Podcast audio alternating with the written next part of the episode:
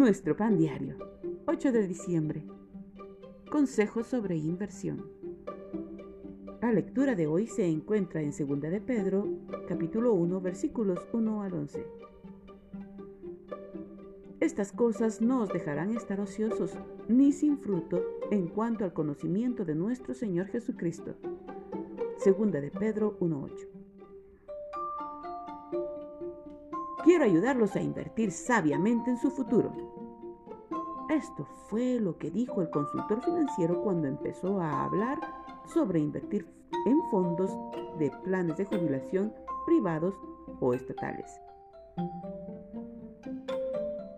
Quería que todos sus oyentes siguieran colocando dinero en el mercado financiero durante los vaivenes de la economía, porque históricamente, al final, daría importantes ganancias. Dios quiere que también invirtamos sabiamente en nuestro futuro espiritual.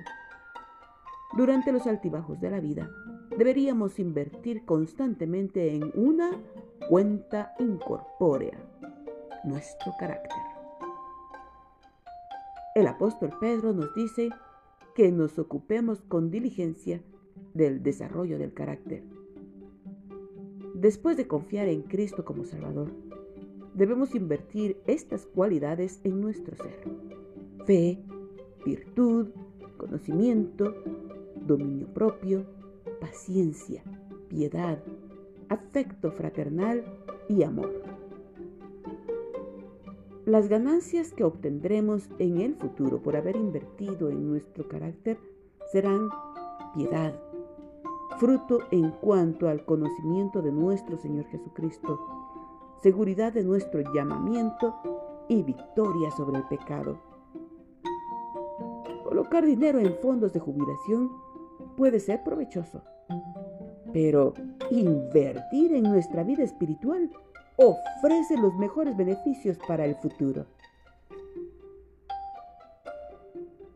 Señor, quiero invertir en lo espiritual. Ahora es el momento de invertir en la eternidad.